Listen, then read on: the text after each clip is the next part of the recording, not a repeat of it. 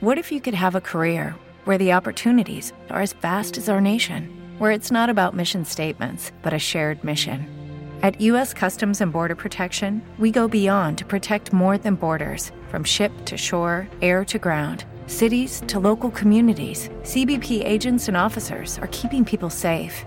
Join U.S. Customs and Border Protection and go beyond for something far greater than yourself. Learn more at cbp.gov/careers. Si eres cristiano, seguramente eres sinónimo de límites y obstáculos para la ciencia o para avanzar en la vida. Eh, eso es como se nos ve generalmente, o incluso una oposición a, a las libertades ¿no? del ser humano. Hola Ida, ¿qué tal estás? Muy bien, encantada de estar aquí. Pues bienvenida, espero que estés a gusto aquí, también para contar un poco tu experiencia, una experiencia, digamos, internacional, pero también intercontinental, porque tu vida ha estado ahí entre Europa y África, ¿no es así? Así es. porque tú pasaste una parte de tu vida en Guinea en diferentes periodos, pero principalmente en tu infancia, ¿no? Sí. Y bueno, antes de hablar un poco de esa experiencia internacional que has tenido, eh, para conocerte un poquito, ¿qué es lo que haces, a qué te dedicas? Me he formado como maestra de educación primaria, estudié en Barcelona en la Universidad Autónoma de allí, pero actualmente estoy trabajando con los grupos bíblicos universitarios, aquí en España, eh, en concreto aquí en Madrid, pero también eh, en Guinea Ecuatorial, lo podemos contar un poco más adelante. ¿Y cómo es que empezó esa experiencia de vivir entre África y vivir en Europa? Mm. ¿Cómo fue que fuiste a parar en Guinea Ecuatorial? Sí, pues la historia viene muy de atrás, ¿no? Porque realmente toda esta experiencia en Guinea eh, empieza cuando mis padres, eh, después de casarse, pues, eh, pues se sienten llamados a, ser misioneros en Guinea, tanto en la formación de pastores como también pues, em, impulsando la construcción de escuelas, llevando proyectos desde aquí en España con la construcción de pozos de agua potable. Hubieron varias cosas ahí implicadas, pero en ellas, pues también yo y mi hermana, que nacimos en ese periodo, ¿no? Estuvimos viviendo en Guinea durante 7-8 años como familia misionera en Bata, especialmente, que es una de las ciudades más importantes dentro del continente, porque Guinea tiene parte continental y parte insular, donde está la capital, eh, Malabo. Pues nosotros vivimos en Bata y allí pasé mi infancia, me, me crié con, en un colegio normal con otros eh, niños de mi edad y junto a mi hermana Alaya también eh, durante ese tiempo. Em, a los 7-8 años volvimos a España, donde pues también pude ir al, a acabar la, la, escuela, ir al instituto, ir a la universidad. Y a partir de ahí empieza una etapa importante, porque es cuando conozco el Ministerio Estudiantil, el movimiento estudiantil aquí en España, en Barcelona, donde estudié, y empieza toda mi involucración en, en la obra estudiantil.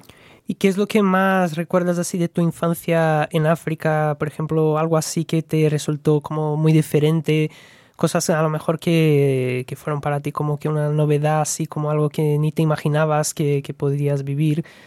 Ya, ahora que lo pienso, digo, madre mía, eh, ahí no había necesidad de ir al zoológico a ver animales, los tenías en el jardín de casa, ¿no? Eh, yo podía convivir junto a hormigas impresionantes que desde ese punto hasta pangolís, hasta eh, os hormigueros, hasta cocodrilos que teníamos allí en el taxi cuando íbamos al mercado, o sea, un ejemplo, es una, una, un ejemplo, ¿no? Pero el, el acercamiento al, al mundo animal wow, eh, era impresionante, ahora lo pienso, ¿no? En ese momento pues es parte del día a día, pero fue una pasada poder descubrir animales y, tocarlos de cerca. Pero bueno, sí, una, una de las cosas podría ser eso. Eso me, me, hace recordar, porque yo soy de Brasil y eso me hace recordar cuando, cuando llegué aquí que la gente preguntaba, ah, pero allí hay, jaguares por la calle o cocodrilos por la calle. Bueno, en Brasil no. Pero en África se ve que sí, ¿no? Que es más común. Depende de la zona, claro. y, y, para ti, pensando, por ejemplo, en la diferencia de cultura, la diferencia que la gente tiene a lo mejor eh, de, ver las cosas, pero también la, la forma de comer, los mm. platos. Mm. Para ti, ¿cómo fue ese cambio? ¿Fue algo natural? Porque llegaste allí pequeñita, ¿no? Yo llegué allí con meses de vida porque nací en Barcelona, pero a los 7, 8 meses ya estaba allí en brazos de la gente y de mis padres y em, de la iglesia. Entonces, eh, quizás la diferencia fue más a la vuelta a venir aquí en España, aunque también pues tenía 7, 8 años, por lo tanto, eh, como niños nos adaptamos enseguida a todo. Em, así como cambios culturales, ahora que soy adulta y puedo reflexionarlo y, también valorar mucho más las cosas, con, bueno, pues con más eh, conciencia, me doy cuenta del ritmo de vida. ¿no? también por haber estado recientemente ahí, comparo la vida aquí y la vida allí y a la velocidad a la que nos tomamos las cosas es impresionante cuando en Guinea pues ya solo la forma de caminar es otra, ¿no? Y, y no la de caminar, también la de hablar, o sea, hablan con mucha más calma, más pausa. Eh, y eso es un reflejo pues, del estilo, de, de, ver el día a día, el planificar el día y vivir el día, ¿no? Como que nosotros vamos a tope hablando, caminando y pensando ya en el próximo, que es bueno planificar, pero me, me di cuenta en lo, la calidad de vivir el minuto, ¿no? Y, y, en las relaciones se ve mucho también eso. Bueno, fue uno de los choques culturales. La comida ya ni te cuento. Tiene un sabor mucho más fuerte. Eh, mm, se usan mucho las especias y también pues eh, bueno, muy acompañado del arroz, que supongo que en Brasil pues también eh, será así. Y bueno, la comida española y mediterránea es buenísima también, pero eh, eso son, tienen esa riqueza ahí gastronómica muy buena. Y también allí existe una gran variedad de, idiomas locales, ¿no? Sí. La gente tiene diferentes idiomas, a lo mejor que son los que hablan en casa, luego el idioma común me imagino que es español. Exacto. Eh, ¿cómo, ¿Cómo fue para ti también convivir así con esa variedad de Mm. idiomas? Bueno, en tu tierra natal, que es Barcelona, allí hay una convivencia entre castellano y catalán. Pero allí en Guinea incluso más idiomas, ¿no? Sí, bueno, allí eh, Guinea Ecuatorial precisamente es el único país del continente africano que habla, que su lengua principal es el castellano. Eh, anterior había sido una colonia española hace más de 50 años que se independizó, pero eh, la verdad es que allí, aunque el idioma principal es el castellano, conjuntamente con el francés, también pues a nivel de comercio, eh, también cuentan con el portugués, porque hay unas islas, eh, parte de Guinea Ecuatorial, como son Anomón, que su lengua es una mezcla de portugués con el fadambo. Entonces, eh, ya incluso dentro a nivel eh, de etnias, pues cada grupo tiene su, su, su lengua también. Está el Fang en la parte continental, está el Bubi en la capital y podría aquí decirte un montón.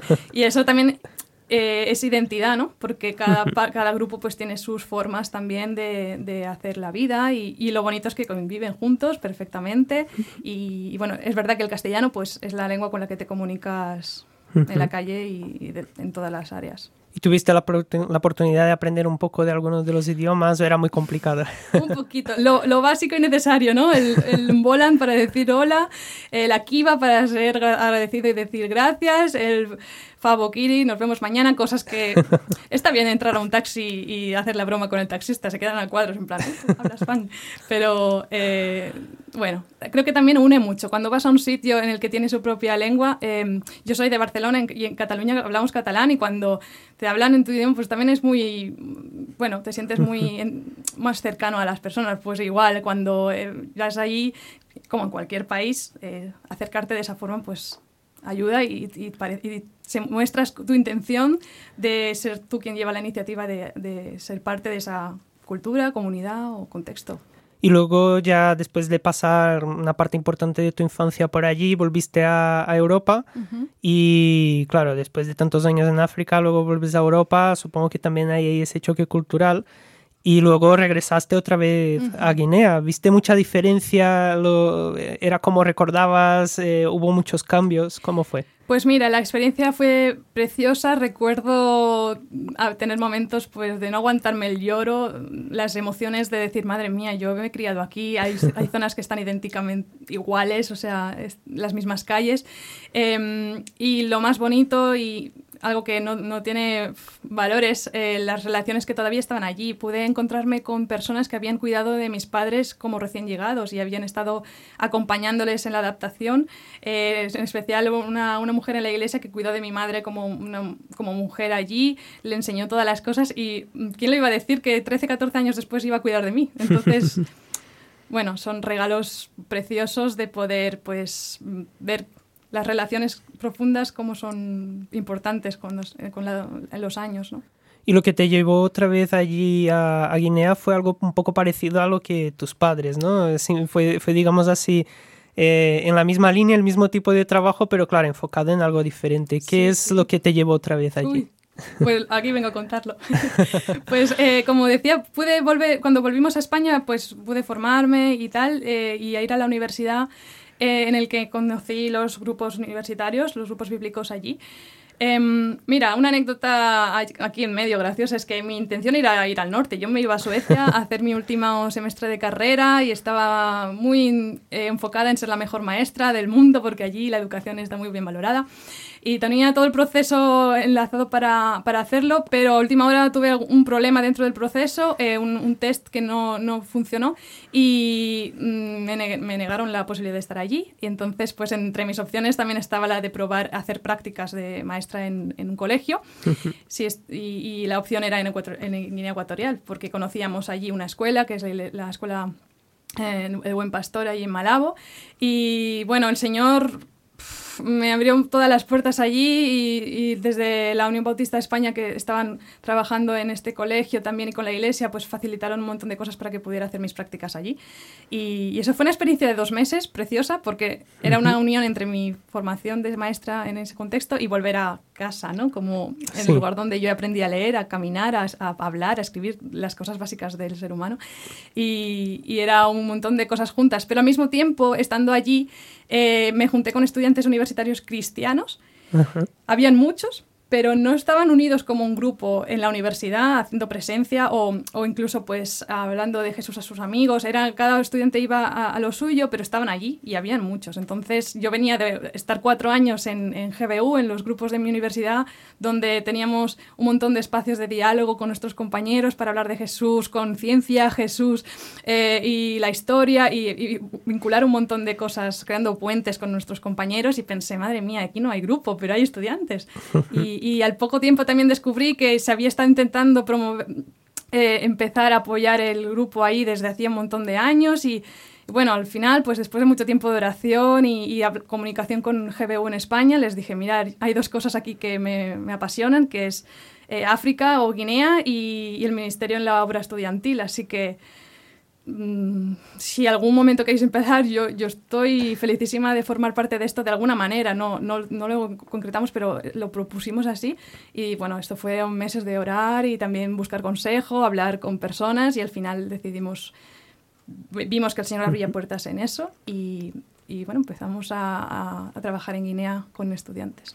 Y un propósito que tienen los grupos bíblicos universitarios, GBU, es mostrar a la gente una, una, forma de ver la espiritualidad de manera, de manera natural, eh, incluso pudiendo estar presente en el ámbito universitario, ¿no? Para ti, ¿cómo es esa, esa experiencia de poder compartir de tu fe, eh, incluso en un ambiente que es el universitario, que muchas veces algunos piensan que es todo lo contrario a, a, a lo que es, eh, digamos, la fe, porque siempre hay ese debate, ¿no? La fe y la razón y todo eso.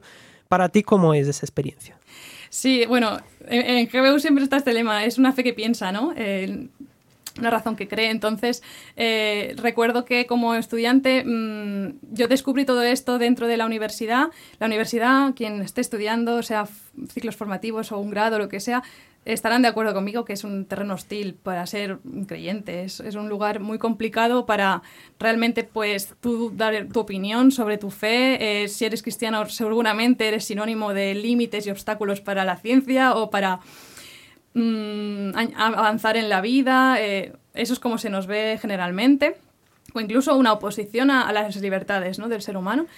Pero como estudiante me acuerdo que conjuntamente con mis compañeros en, en GBU, que además era, un, era, una mezcla de diferentes formaciones, había gente de medicina, gente de ciencias, gente de, de historia, de bueno, éramos diferentes áreas, eh, descubrí que pues Dios también quiere estar presente en mi ámbito estudiantil, en mis estudios y, y, y, también en mi ámbito laboral, ¿no? Yo era creyente los domingos, pero el lunes también. Y de hecho la idea es que desde mi iglesia me enviaban como un brazo misionero a la universidad, porque qué mejor misionero en la universidad que el propio estudiante que está ahí, pues, yo qué sé, seis horas al día, ¿no? Y que conoce perfectamente el contexto. Y la iglesia, pues ahí eh, era importante que entendiera que me mandaban a mí, o cada iglesia mandaba a sus estudiantes como misioneros. Y la idea ahí era conectar tus estudios con la universidad. Entonces, eh, es verdad que no es ir con la Biblia dándole a la cabeza, cree en Dios, arrepiéntete, sino...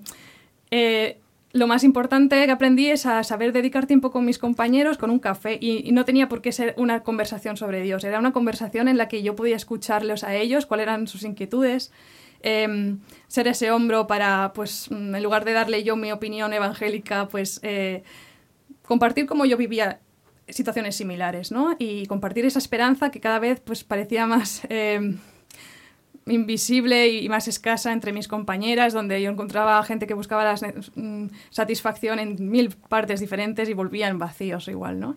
Así que bueno, fue un reto. Eh, como decía, es un terreno hostil, por lo tanto, eh, la verdad que encontré en, en, los grupos de GBU gente que vivía las mismas experiencias que yo y era un espacio genial para compartir maneras de, de, llevar conversaciones con nuestros amigos, incluso invitar a mis amigas no creyentes al grupo y, y ver que somos personas normales, que no somos bichos raros en la universidad. Eh, sí. Porque al final ser un seguidor de Jesucristo, es decir, se puede ser seguidor de Jesucristo en la universidad, en la calle, claro. en Europa, en África, donde sea. ¿no? Ahí está, sí, sí, es algo universal. Pues muchas gracias, Aida, por contarnos tu experiencia de vida. Muy interesante conocer a alguien que ha tenido toda esa experiencia, ¿no? En, en, mm. en dos sitios que, que, a lo mejor vemos tan diferentes, mm. pero que también hay muchas cosas en común, muchas cosas que conectar, ¿no? Muy bien. Pues muchas gracias. Ya lo sabes, esto es Real Talk, un podcast de Radio Transmundial, aquí desde el estudio de Radio Encuentro. Síguenos en las redes sociales, sigue nuestros, nuestros perfiles en las diferentes plataformas y te esperamos para la próxima entrevista, para el próximo episodio de Esto es Real Talk.